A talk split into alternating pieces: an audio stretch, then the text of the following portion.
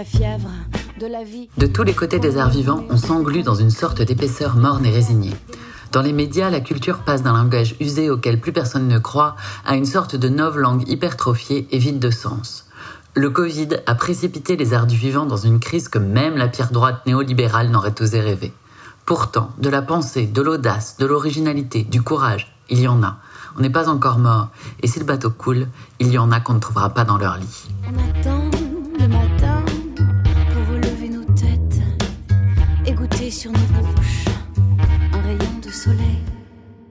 Aujourd'hui, au comptoir des abîmes, nous recevons Sarah Olivier, artiste multiforme, comédienne, chanteuse, auteure-compositrice et interprète, poétesse aussi. Nous lui devons d'avoir le meilleur générique de la galaxie podcast. Je suis très contente d'échanger avec toi, Sarah, sur ce qu'on est en train de traverser parce que je sais ton énergie et ton engagement dans la vie créatrice. Tu vois, dans tout ce tohu général, on aurait pu croire quand même que des voix un peu consistantes allaient se faire entendre. Mais toujours rien.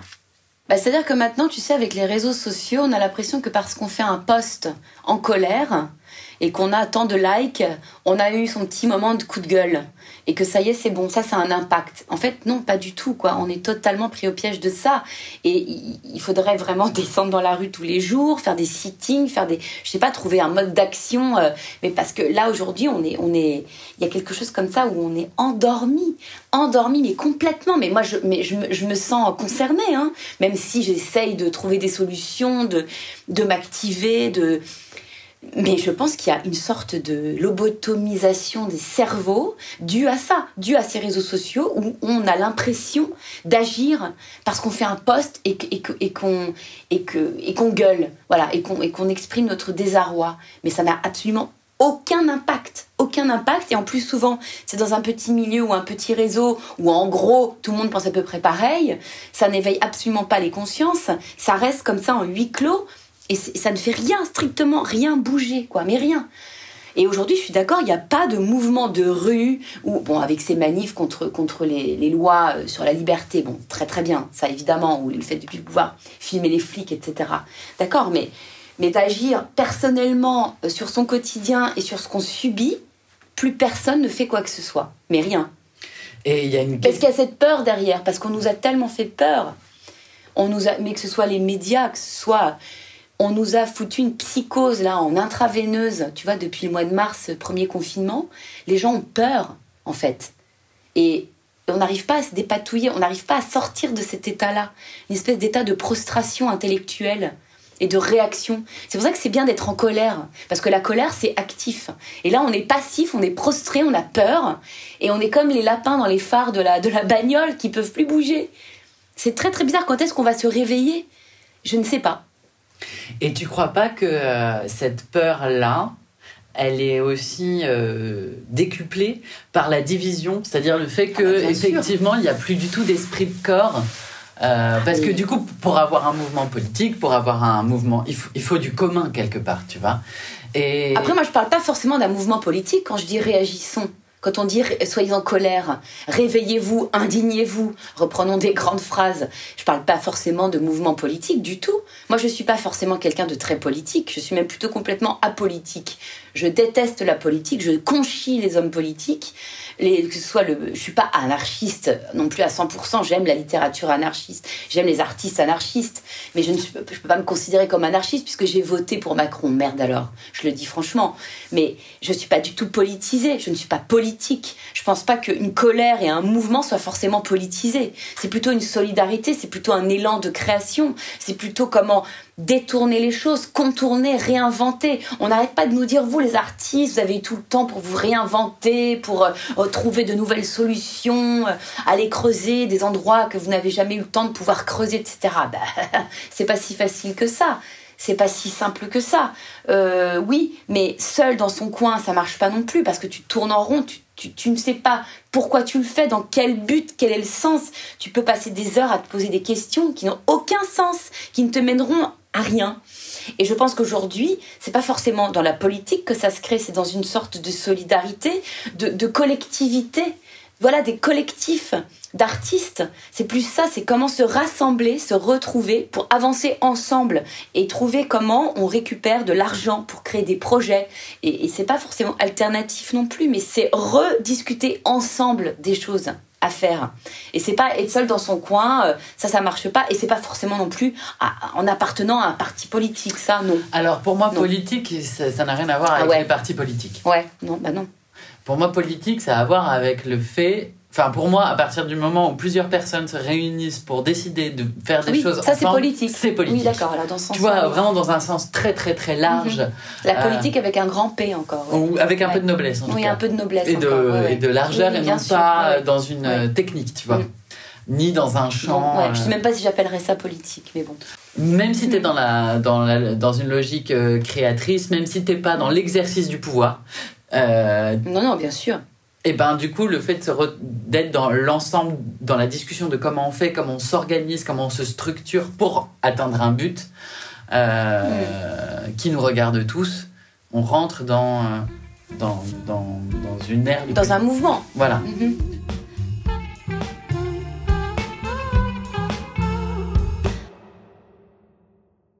Qui caractérise aussi cet état de pétrification, comme tu dis, c'est qu'il s'agit pour beaucoup de gens qui ont essentiellement l'habitude d'un travail qui prend son sens de manière collective aussi.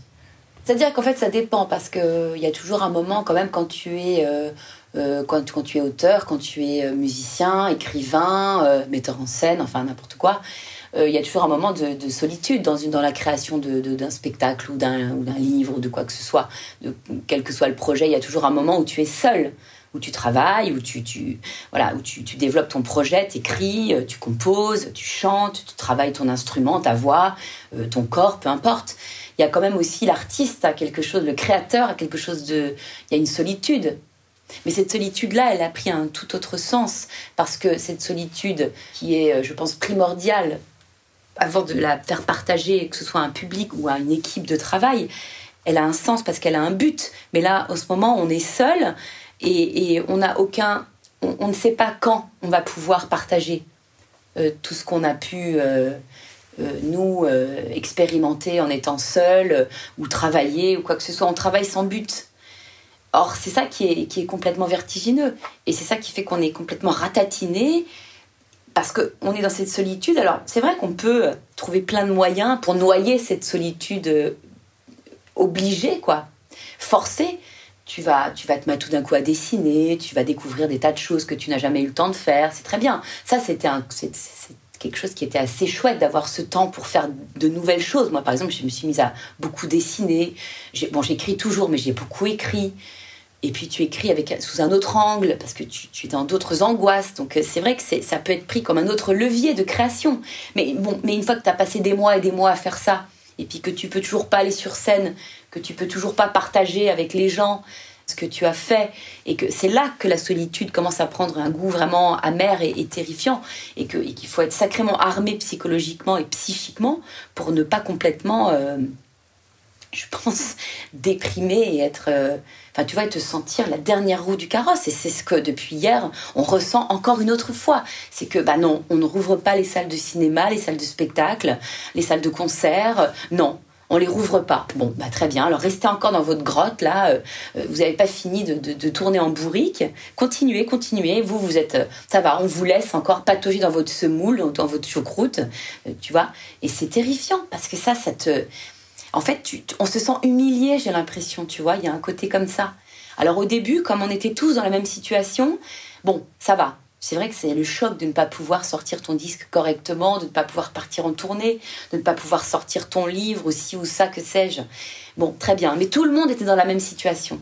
Donc tu te dis, bon, c'est comme ça. C'est En plus, c'est international, donc tu vas pas mm. commencer à te plaindre sur ton pauvre petit sort parce que c'est tout le monde pareil. Très bien. Et puis là, on nous rouvre un petit peu, puis on nous referme, puis on nous rouvre un petit peu, puis on nous referme, puis on nous rouvre, puis on nous referme. Et puis à un moment donné, tu te dis, bon, c'est pas possible, quoi. C'est en fait, c'est un petit jeu qui commence à nous taper sur le système et sur les nerfs. Et là, je crois qu'on arrive au bout, on peut, peut plus supporter. On peut plus supporter parce qu'en plus, il y a une absurdité telle qu'on ne comprend plus pourquoi maintenant. Pourquoi est-ce que ce qu'on disait, pourquoi est-ce qu'on peut s'agglutiner dans un RER Pourquoi est-ce qu'on peut s'agglutiner dans un centre commercial Pourquoi est-ce qu'on peut aller dans les églises ou bien tout autre lieu de culte Pourquoi Mais par contre, non, au cinéma, non, on peut pas. Il n'y a jamais eu aucun cluster, ni dans une salle de cinéma, ni dans une salle de concert, assis, masqué, en respectant toutes les règles qu'il faut, sanitaires, euh, etc., de distanciation physique, etc. Non, on peut pas. Bon, là, moi, il faut qu'on m'explique pourquoi. Là, vraiment, je ne comprends pas. Je comprends pas. Je suis Bah, pas la seule. On ne peut que ressentir, même si on, on- peut-être qu'on peut le déconstruire tout ça, mais sur les faits observés et les décisions prises, je trouve qu'on ne peut que se dire qu'il y a une hiérarchisation des activités humaines. euh, ah oui, oui, il y a une vraie est- hiérarchisation. Oui. qui est euh, anglais d'une certaine manière et que cette certaine manière-là est une manière euh, néolibérale, mercantile de, de Ah financer. oui, non, mais complètement, ça c'est sûr. Euh, Oui, c'est consomme, ferme ta gueule, et puis ne réfléchissez surtout pas trop. Et surtout, ne vous retrouvez pas pour trouver des solutions. et sur- et surtout, Ouais, surtout ne vous retrouvez pas. Non, ne vous rassemblez Ne pas. partagez pas. Non. Non, parce que même les musées, dans un musée, tu vois, tu déambules. Mais tu réfléchis, tu rêves, tu divagues, tu as des idées qui te viennent. Ça fait mûrir des choses. Bah non, pas de Tu musée. t'enrichis. Tu t'enrichis. Pas de musée. Pas de musée non plus.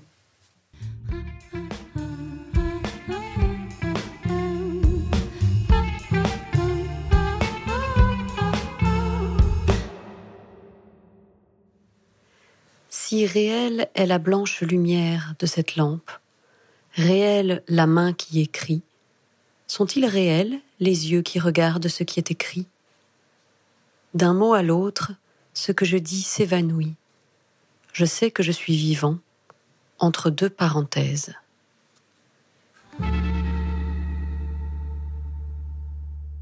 Petite question directe. Qu'est-ce que tu fais toi pour sortir de cette espèce de glu là qui nous cloue au sol? J'essaie de rêver, continuer à rêver en fait. C'est ça qui est pas facile aujourd'hui, c'est parce qu'on essaie de, se raccrocher à des choses. Ce qui est normal, hein. on essaie de sauver euh, les meubles, sauver, euh, sauver son compte en banque aussi, parce que c'est pas évident en ce moment financièrement, etc. Bon, mais j'essaye de, moi j'essaye de, non pas que je suis pas ancrée dans la réalité, c'est pas du tout ça, hein, mais euh, je trouve qu'on ne rêve plus. Alors on n'est plus en colère, ça c'est vrai. On n'est plus, on s'indigne plus, on subit et puis on déprime, mais on ne rêve plus non plus. On n'a plus, euh, De ressources imaginaires quoi. ouais, puis d'endroits tout simplement. euh, on- en fait, on nous, on nous a tout bouché, quoi. C'est ça, moi, qui m'attriste aussi beaucoup, quoi. C'est qu'on ne nous permet plus de rêver. Euh, alors, rê- rêver, ça veut dire quoi? Ça peut prendre mille et une formes, mais on ne nous permet plus d'imaginer. Voilà. Parce que penser collectif, c'est ça aussi. C'est imaginer des choses. Bon, mais il faut du temps. Et puis, il faut avoir un horizon un peu euh, désembrumé aussi pour ça. Et puis, on ne nous permet plus d'imaginer des choses un peu folles. On ne nous permet plus euh, de divaguer, quoi, de sublimer les choses, d'être dans la poésie, d'être dans l'onirique. Non, il faut être terre à terre. Alors, soit il faut trouver des solutions tout de suite. Voilà, ce que tu vois, de collectif et trucs et structures et machin, etc. Moi, ça me terrifie. Euh, ou alors non, il faut se politiser, il faut sortir, il faut gueuler, il faut truquer. Bon, très bien. Mais bon, je sais pas, hein, moi c'est mon, c'est, vraiment mon ressenti. Euh, Moi je suis heurtée par le manque de poésie, quoi. Voilà, je suis heurtée par le manque de. euh, c'est pas forcément des idées neuves, mais c'est euh, qu'est-ce que les gens ont fait, quoi. Bon, les gens ont beaucoup lu, ça c'est évident. Les gens ont beaucoup regardé de films, les gens ont beaucoup écouté de musique, bien sûr. Mais qu'est-ce qu'on voit sur les réseaux sociaux? On voit euh, beaucoup de plaintes, beaucoup de colère, beaucoup de beaucoup d'appels aux manifestations, aux choses comme ça. euh, des revendications euh, auxquelles j'adhère complètement. hein. Mais, mais on, on voit plus. Enfin, je sais pas, je trouve que ça, ça, devient cru, quoi. Ça devient, ça devient dur, là. Ça devient dur, cru, et, et aura des pâquerettes, quoi. Et moi, je trouve que il faut sauver son âme aussi, quoi. Mais c'est surtout que où est le fragile Tu vois, où est Ouais. l'éphémère Où est le fragile Ouais, Où est le. Où est... Mais il a vraiment plus sa place, en fait. C'est cette place-là. Et c'est ça, moi, mon, mon rôle aujourd'hui, je pense, en, en tant que. bah, en tant que, que performeuse et que bon bah quelqu'un qui écrit de la poésie ou des chansons musicienne euh, qui suis sur scène mon rôle c'est ça aussi aujourd'hui c'est de c'est de rouvrir ces endroits euh, qui sont euh, pas forcément alors concrets comme des salles de spectacle, bien sûr que c'est là que ça se passe, mais il y a d'autres endroits où ça peut s'ouvrir, tu vois. Alors on, fait des lives Facebook en ce moment parce que c'est le grand truc, parce que qu'est-ce que tu fous sinon? Donc alors bon, je me suis dit, bon, je vais me prêter à ce jeu-là parce que c'est vrai qu'il faut quand même faire des choses. Donc, on a fait un live Facebook. On s'est dit, mais où est-ce qu'on va le faire? Qu'est-ce qu'on va faire? Ah, ben là, on s'est retrouvé dans un salon de coiffure. Parce que j'ai un ami qui a un salon de coiffure et puis qui nous a dit, mais venez là, ça peut être marrant, etc. Donc, en fait, pour moi, ça a été une manière de détourner aussi le fait de faire de la musique, euh, de casser les codes, tu vois, j'ai toujours aimé ça. Mais alors là, de faire un live Facebook dans un salon de coiffure qui a été fermé pendant, pareil, des mois et des mois c'était ma petite contribution à, essayer de détourner euh, les choses, quoi. Mais tu vois, mais c'est rien en même temps. C'est une petite goutte d'eau. C'est une petite goutte d'eau. Le fait de fixer quelque chose qui est supposé être éphémère, c'est aussi une question qui se pose finalement. Est-ce que, euh, est-ce Ah que oui. le spectacle est pas la chose qui se prête le moins du monde à cet exercice-là? Ah si. Est-ce que finalement ce que tu transmets n'est pas complètement autre chose? C'est-à-dire que du coup, pour moi, le Facebook Live, c'est quasiment de l'ordre du clip. Complètement. Euh, parce que du coup, tu vois, euh, ça, Mhm. ça a dû être super beau le coup du salon de coiffure. Parce que si c'est un salon de coiffure euh, un peu Ah oui, c'était sympa. assez marrant. Oui, c'était non, c'était un cadre tout à fait original. Et c'est vrai que c'est comme un clip, c'est comme une vidéo. Et puis c'était, ça n'a plus ce côté éphémère comme tu dis, puisque maintenant c'est sur Facebook, tu peux aller le voir, le revoir et le re-revoir. Un concert, c'est un moment donné partagé avec des gens, point barre. Et puis quand c'est terminé, c'est terminé. quand c'est fini. C'est fait, c'est fait. Tu n'y reviens pas. Et là, tu peux re-regarder, re-regarder inlassablement cette chose. Donc ça donne aussi une toute autre euh, teneur à tout ce que tu vas faire. C'est ça que je trouve aussi terrifiant. Et c'est comme, tu vois, tu parles, c'est le comptoir des abîmes. C'est aussi, c'est un peu l'abîme et, et- et l'abîme dans le sens où, où quel sens ça a de faire ça aujourd'hui? Moi, je trouve que on était parti du principe que le public serait toujours là et que la présence et que, et que le côté fugace du métier, c'est-à-dire ce temps qui passe. Euh, dans le moment d'un spectacle, dans le moment d'une représentation, dans le moment d'une performance, était quelque chose d'évident, qu'on ne questionnait plus du tout. Et en fait, je trouve que Ah oui, dans ce sens-là, ce- oui. cet avènement des Facebook Live, cet avènement euh, des, des pièces enregistrées ou Ouais, des ouais, spectacles enregistrés et mis en ligne, etc., a remis, pour moi en tout cas, sur le tapis cette question-là de, en fait, il y a une chose éminemment précieuse dans ce moment et qui n'est pas donnée pour toujours et qui n'est pas une évidence, qui est la présence au même moment Parce que c'est ce qui nous manque le plus, c'est de pouvoir être ensemble. Je veux dire, quand tu joues devant un écran d'ordinateur et que tu sais que tu vas toucher 350 personnes en même temps qui seront chacun devant leur petit écran en train de boire leur vin ou leur ou je sais pas quoi, c'est sordide. C'est sordide et en même temps, c'est un exercice intéressant. Il y a un côté, moi, je l'ai pris comme, comme une sorte de d'exercice de style. Voilà.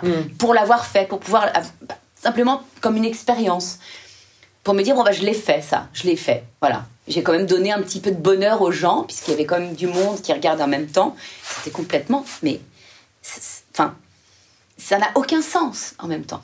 Et tu ressors avec une sorte de, de goût amer d'avoir vaguement fait un concert, mais d'avoir absolument rien donné, rien reçu en fait finalement.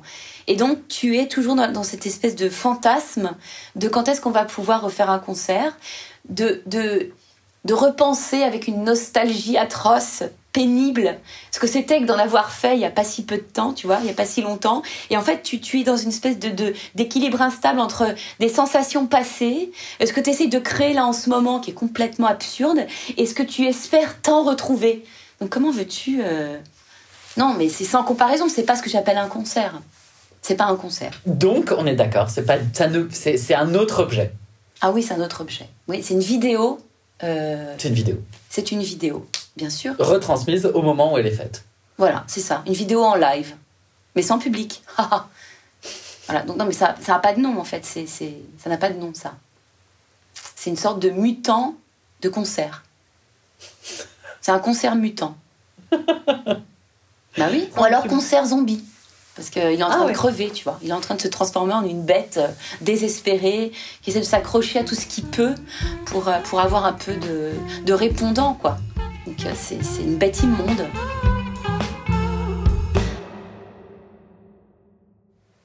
À ce moment, la lampe de l'escalier se met à grésiller, et sa lumière s'éteint, et comme si elle pénétrait en moi, je suis saisie d'enthousiasme. Je quitte celle qui danse et je deviens celle qui s'élève et grandit dans un effrayant mouvement d'allégresse.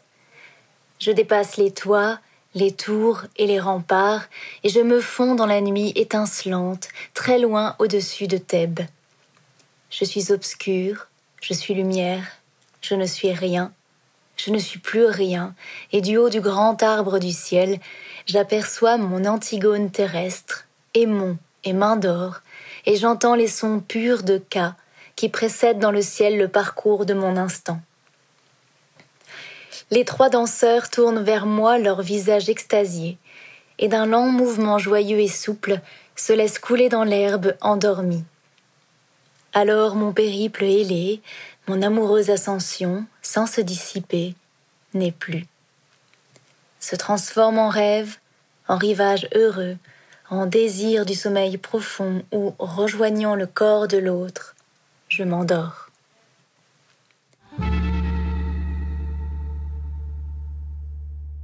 On parle beaucoup de cette hémorragie d'artistes qui se reconvertissent et de la perte de talent et de créativité qui va inexorablement s'en suivre, et bien sûr aussi de l'ébranlement que ça suppose. Euh, tu l'as ressenti cette crise de sens toi aussi? Je ne me suis pas du tout remise en question fondamentalement sur ce que c'est que d'être artiste et pourquoi est-ce que je suis artiste. Non, pas du tout.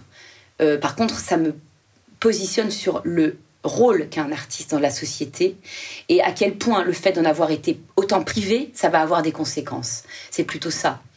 Et à quel point est-ce qu'on nous a détourné du vrai sens de ce qu'est le spectacle vivant, de ce qu'est l'expression artistique, de ce qu'est aller dans un musée, aller à un concert, aller voir un spectacle, et j'en passe, une performance n'importe où, etc. En quoi ce manque-là va avoir des conséquences extrêmes sur la société, et pas que sur les artistes qui n'ont pas pu exercer leur métier correctement, comme ils l'ont toujours fait, sans se poser trop de questions, à quel point ça va avoir un vrai retentissement catastrophique? Et que là, c'est à nous, après, d'être là présent. Ça va être notre rôle aussi, de pouvoir penser tout ça et de, de dire que non, non, non, on est là, on est là, on n'a pas lâché, on est là, on est toujours là et on continue bien sûr. Mais en même temps, on nous a tellement menti en nous disant que justement d'être branché sur Netflix, euh, qu'est-ce qu'on a fait pendant tous ces confinements? On a regardé des films, on a lu des livres, on a écouté de la musique, on a regardé des pièces de théâtre filmées, on a écouté des podcasts, on a fait quoi? On, on s'est abreuvé de culture. Alors la culture, c'est quoi? C'est Netflix, c'est regarder des séries, c'est avoir du time killer qui nous, qui nous, qui nous, enfin, je veux dire, non, mais on a été quand même tout le temps extrêmement connecté à la culture, donc elle n'a pas disparu, elle a pris une autre forme. Et on s'est rendu compte à quel point c'était difficile de ne plus se sentir ensemble dans une salle de cinéma, vibrer devant un film, de ne plus suer, se faire des pogos, à être dans un concert de, de je sais pas quoi, à quel point c'était compliqué de ne plus être dans un musée à regarder ensemble des tableaux, à quel point c'était triste, horrible de ne plus pouvoir, euh, enfin voilà, faire tout ce qu'on fait, consommer de l'art tous ensemble tu vois? Et être là ensemble, c'est ça dont on s'est rendu compte. Et on s'est rendu compte à quel point ça nous manquait. Donc il va y avoir, je pense, à partir du moment où on va pouvoir refaire des concerts, rejouer, recire ça, repartir en tournée, que le public va pouvoir reconsommer, hein, je mets bien des guillemets, il va y avoir, je pense, une énergie déferlante. Ça va être fou. C'est comme le jour où les bars vont rouvrir. Ça va être une beuverie monumentale. Et j'attends, j'attends ce ah. moment avec impatience. C'est à être une orgie d'art. On va s'en foutre plein les mirettes. Et on va montrer à quel point on en a été privé et à quel point on va se ruer et se vautrer dans l'art. On va se vautrer dans l'art. Voilà ce qui va se passer. Ça va être énorme, extraordinaire. Et que là, on est encore prostré, mais préparons-nous parce que ça va être une explosion extraordinaire de tout ça. Alors, bien sûr, on va en payer les conséquences financièrement. Ça, c'est encore un autre, un autre sujet. On est tous à bout de souffle, on est tous aux abois, que ce soit les producteurs, que ce soit les metteurs en scène, que ce soit ceux qui tiennent les salles de spectacle, les artistes, les tous, tous, tous, tous, tout ce qui constitue le monde du spectacle. Évidemment, c'est une catastrophe, mais vraiment une catastrophe inimaginable, le nombre de petits lieux qui vont devoir fermer, le nombre de petits bars qui accueillent des concerts ou des performances ou quoi que ce soit. C'est là, à ce moment-là, je pense qu'il va falloir être solidaire et c'est là qu'il va falloir être actif à mort, quoi. Et qu'il va falloir lutter pour que ces lieux puissent rouvrir et qu'il va falloir être justement dans cette solidarité et d'être et alternatif et dans les institutions, aller chercher là où est l'argent, parce qu'il y en a de l'argent, hein. je veux dire, je suis désolée, il y en a quoi. Et en même temps, être alternatif aussi pour aller sauver ces petits endroits qui sont des viviers de création, euh, qui sont des viviers de réunion entre les gens, quoi, de, de fêtes et de, et de rencontres où il se passe des choses artistiques extraordinaires et qu'il va falloir être sur les deux fronts là. Il va falloir oublier personne. Et c'est à nous aussi là, à se bouger à ce moment-là, quand tout va rouvrir vraiment, de ne laisser personne sur le pavé. Mais je pense que ça va être une sacrée explosion. Enfin, j'espère. On est en train de se réveiller un petit peu, ça frétille. On sent que voilà, euh, bon, bien, bien sûr, on vient de nous refermer euh, tout à la gueule, là, c'est clair. On est de nouveau euh, tu sais, c'est comme tu mets une petite tape sur la, truffe d'un animal sauvage, là, il va se carapater de nouveau derrière son petit buisson parce qu'il a eu trop peur. Bon, mais le buisson, là, il devient de plus en plus fin et, euh, voilà. Je pense que euh, on va ressortir de tout ça très fragilisé, vraiment, hein, et je redis encore, psychologiquement profondément atteint. Mais en même temps, je pense aussi que là, on aura eu le temps d'infuser des nouvelles manières de faire je peux pas te donner un exemple maintenant. Mais peut-être que ce sera justement de jouer dans des lieux qui n'ont pas l'habitude d'accueillir des spectacles. Peut-être que ça va être justement de, des nouvelles rencontres complètement impromptues. Peut-être que ça va être des façons aussi de se réunir les uns les autres. On n'aurait peut-être même pas imaginé que si et ça puisse trouver une forme commune. Que ça va, on ne sait pas quelle forme ça va prendre, mais je pense qu'il va se passer des choses et qu'on va être surpris, on va se surprendre. Soi-même. Oui, les uns les autres et soi-même. Moi, je pense. Je pense. Je crois aussi qu'il y, y, aura un nouveau public. Et aussi, il y aura un nouveau public parce qu'on va tous sortir de ça pas indemne. Et, avec un besoin d'être. Et avec un besoin extraordinaire de se retrouver. Et, de, et, donc, ça va donner des choses, je pense, très surprenantes. Je pense. Et enfin, c'est ce qui me tient un petit peu cette espèce de, de, lueur d'espoir, euh, euh, voilà, de, de, de folie nouvelles quoi, qui vont arriver. De folie nouvelles surprenantes, ouais. J'ai aussi le sentiment que, quoi qu'il arrive, soit ce sera quand euh, il y aura une réouverture et une fin à l'épidémie Covid, soit ce sera par arraché ça sera, ça sera arraché. Mais, mais, ce sera l'un ou l'autre, c'est-à-dire que. C'est-à-dire qu'à un moment donné, ça va, ça va tellement crier en nous ça va tellement prendre une forme vitale. Je sais pas, peut-être qu'on est, on est une grande bombe à retardement là. J'espère cocotte minute. Ouais, une sorte de cocotte minute qui va qui va exploser quoi. Hmm. Avant de finir, tu voulais nous lire un poème de Griselide d'Israël, je crois. Bon, c'est très la vraie révolution qui éclate aujourd'hui comme un immense soleil qui troue notre nuit de ses feux conjugués. Visage du monde entier, femme la main dans la main et les yeux dans les yeux, criant d'une voix unique ce seul mot liberté. Féministe et libertaire, clairement, c'est un mot de la fin qui pèse son poids. Et pour ma part, j'espère bien que c'est le grand chambardement qui vient. C'est la fin de ce podcast. Merci Sarah d'être venue t'accouder à notre comptoir radiophonique, à défaut d'un vrai zinc. J'ai pas envie de te dire au revoir. On est bien là. Ah, Ça me suffit. Je ne vous dirai pas au revoir, je vous dirai à bientôt. Comme jusqu'à. Ah non. pas ça, non. Ah non, ah oui, c'est vrai, ah non. Ah non, comme à la fin des Cités d'Or, parce que je suis en train de me retaper ça avec les mots. Au revoir, à bientôt. Avec un air, non, je dis pas ça, non, non, alors non. Non, je n'ai pas envie de dire au revoir, j'ai envie de dire euh, à la revoyure. Très bien, à la revoyure.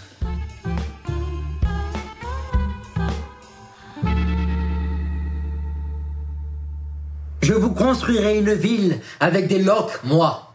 Je vous construirai sans plan et sans ciment un édifice que vous ne détruirez pas. Et qu'une espèce d'évidence écumante soutiendra et gonflera, qui viendra vous braire au nez. Et au nez gelé de tous vos parthénons, vos arts arabes et de vos Ming. Avec de la fumée, avec de la dilution de brouillard et du son de peau de tambour, je vous assoirai des forteresses écrasantes et superbes des forteresses faites exclusivement de remous et de secousses, contre lesquels votre ordre multimillénaire et votre géométrie tomberont en fadaise et galimatia et poussière de sable sans raison.